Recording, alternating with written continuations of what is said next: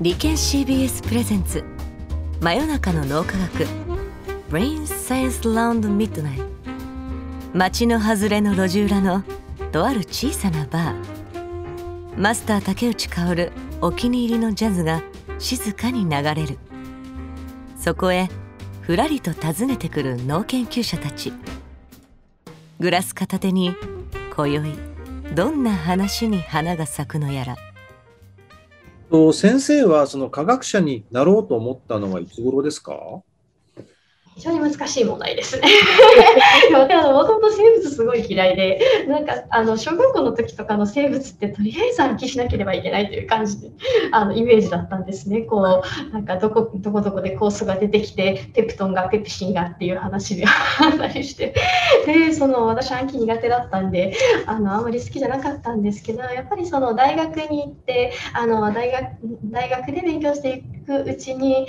生物っていうのは暗記するんではなくてむしろ今ほとんど分かってない部分大部分がほとんど分かってなくてその分かってるところを今開拓しようとしてる分野だっていうふうに気づい気づいたのがまあ大学の3年生4年生ぐらいでした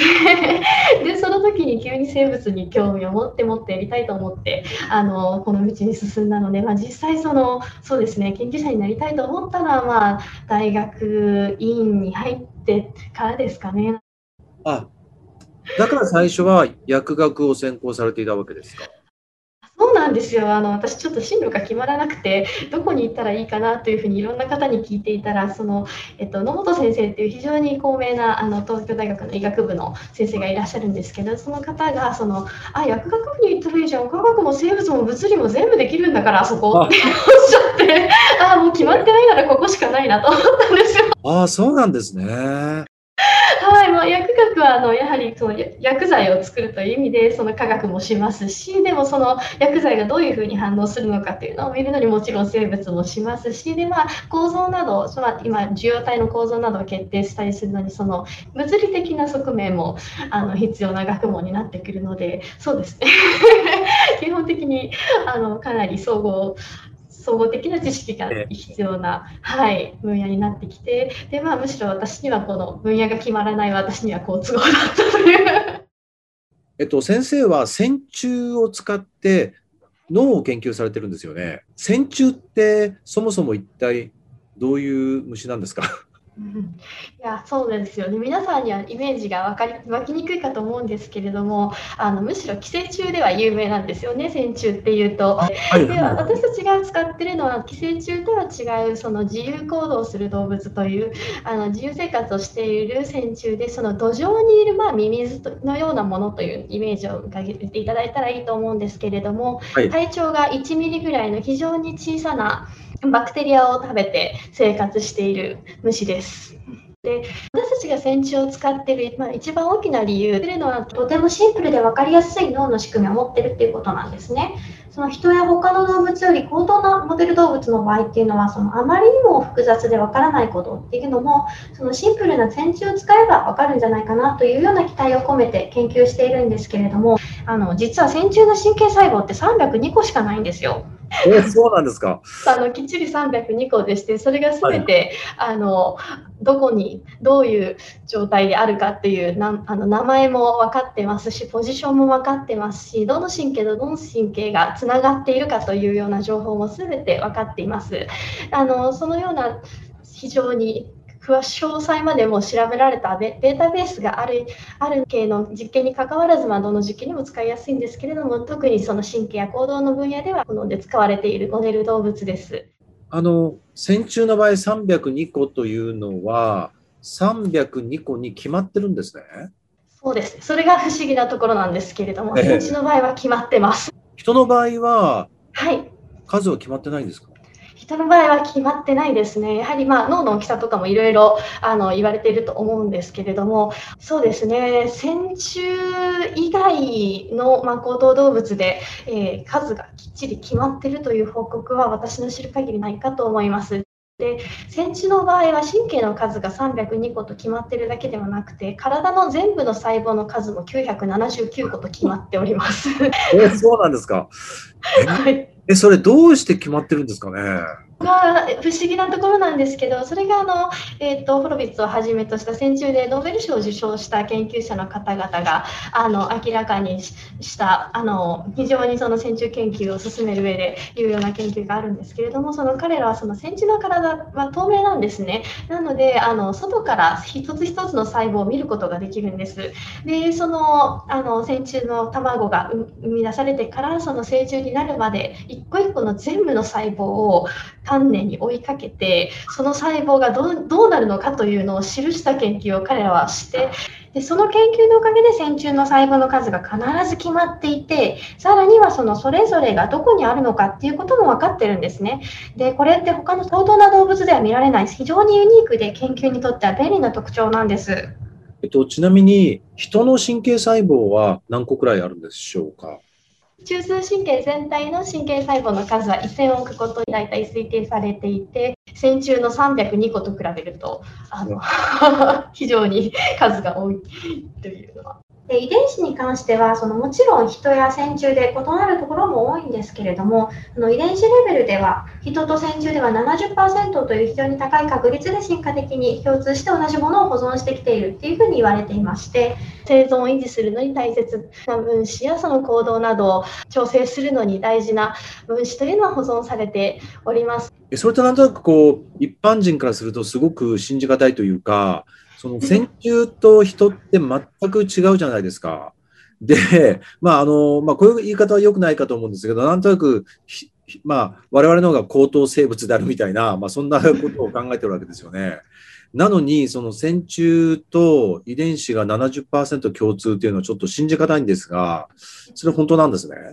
で線虫も人も生き物としてそのそれを構成しているのは細胞であってでそれを作っているのはまあ遺伝子であってタンパク質であってっていうようなこの根っこは同じなんですよね。まあ、線虫と人というと非常に見た目も違ってこうなんで線虫を使っているのということはよく言われるんですけれども生き物としてのその基本的な原理は同じようにその共有されていて保存されてきてるっていうわけなんです。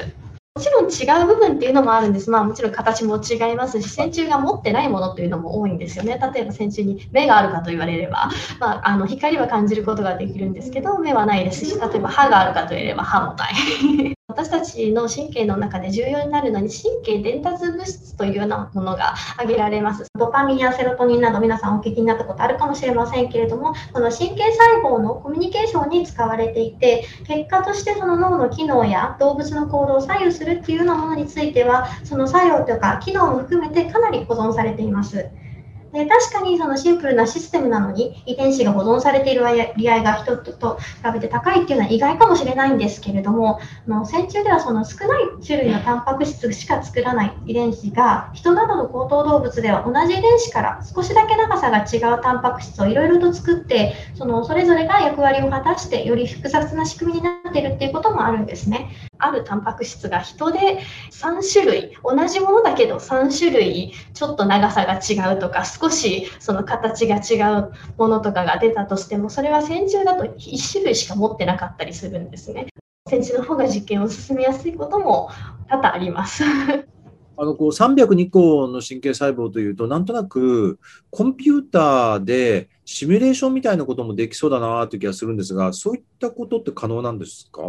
あの今、非常に盛んに行われているところでしてあのやっぱりその302個同時に見たいというホールブレインイメージングということをされている方もいらっしゃって302個の神経細胞がどのように活性化するのかっていうのをビデオレコーディングして302個全て同時に観察するという実験結果をあの持っていらっしゃる方もいらっしゃるんですね。でそのような実験結果からどの細胞とどの細胞がコミュニケーションをとってどのように活動しているのかっていうのをシミュレーションされている方もいらっしゃいますしもし応その行動中にあの小さい動物ですしなぜ透明なのでうちの研究室にもあるんですけれどもその行動を自由に行動させながら神経活動をモニターするというのが比較的容易にできるんですね。なのでそのような実験結果からこのような行動にはこの神経の活性化が必要だということを同定しましてでそれを逆にシミュレーションに反映させてその記録した神経活動からシミュレーションで行動を予測したりまたその逆で行動からその神経活動を予測したりというようなことはあのかなり行われています。そうですか。えっと、僕はあのバックグラウンドが物理学なので、何でも数式に落としたがる いうところがありまして、302個だとなんとなく将来的に、こうなんか、割合単純な数式に落とせそうな気もするんですけど、そこら辺はどうですか？いやね本当にそれやりたいんですけどね。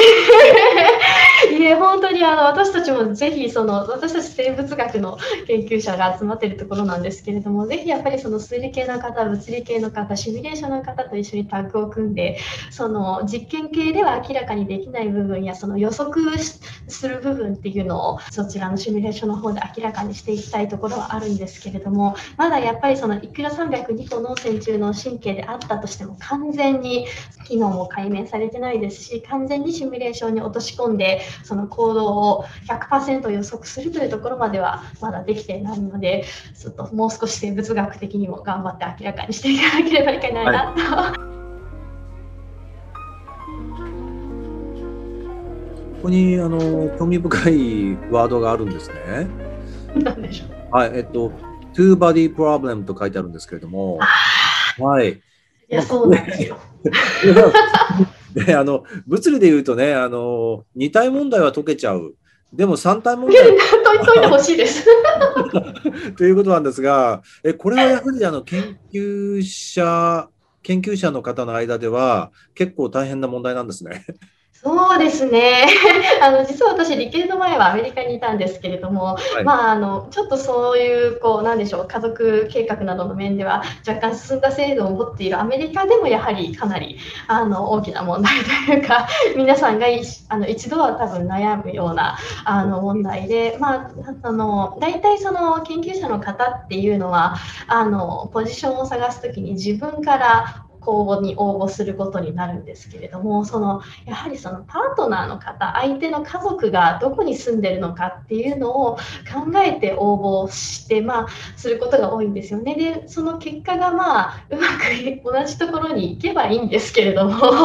行かないことっていうのももう多々ありましてその場合にどうするのかでその場合にその受け入れるというふうに表明した採用した側の機関っていうのは一体どういうようなサービスなりあの条件っていうのを提示してくれるのかっていうのはやはり非常に私たちの中では大きな問題となっています。で今現状はどういう感じなんでしょう？現状、私はですね、主人が京都におりまして、あの子供さんにいるんですけれども、長男が主人と京都で住んでおりまして、私は、えーとえー、長女と次男と一緒にこちらで、まあ、単身赴任って言うんですかね。あそうなんですね。そうなんですよ。まあ、若干特殊なかあの形に見えるかもしれないんですけど、実はまあ、数人そのような形で生活している方を存じているので、そこまでレアな話ではないと思います。はいはいはい。で、あ、そうか、でも現在はじゃあ、その割合そ、その、トゥーバディプロブレムによるストレスというのはそんなにないんですね？いやますね。あありますよね。はい、まあ、うちの場合は特にあの主人も研究者だというところもありまして、まあ、やはりこうお互いこの決まった時間で仕事を終わらないことが比較的あるんですね。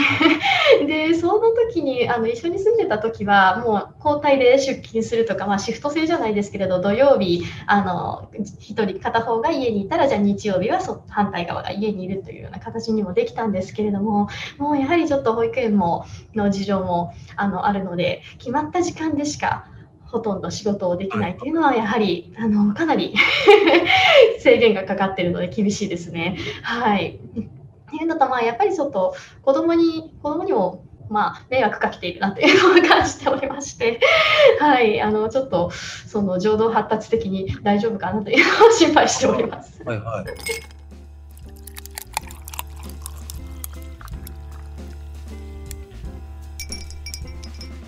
なんか線虫ってあの環境、周りの環境を感知して、あのそれで最適な行動を選択するっていうすごく羨ましいなと思って あの人ってなかなかそういうわけにはいかないじゃないですか。なんか最適なものをなんかね周りの環境を感知して最適な行動をとるってなんかすごく人にとっては難しいなって思っていて。多分先週そうしないと生きていけないんですよね、やっぱりあの変温動物ですし1ミリですごい小さいので例えばじりじりと太陽が照りつける地表にいたら死んじゃうんですよ。なので急いで地中に潜ってその涼しい方に行かなきゃいけないですしやっぱりそんなにエネルギーも溜め込めるわけでもないので、まあ、ほとんど常に食べてなきゃいけないんですけれどもそうなってくるとやっぱりそのいい匂い自分の餌の匂いにある方に行かないと。そうなんですね。本当に本当にもう命を懸けて生き延びるかどうかみたいな そういうそうですね。本当に少し間違えるとあの死んでしまう条件だと思うので、自然界の動物っていうのは、はい、いやむしろちょっと大変なんじゃないかなと思います。なるほど。だ人はなんかそこがそこが担保されてるからちょっとそのあの複雑にもう余計なことって言ったらあれですけど 複雑な何かいろいろ考えたりとか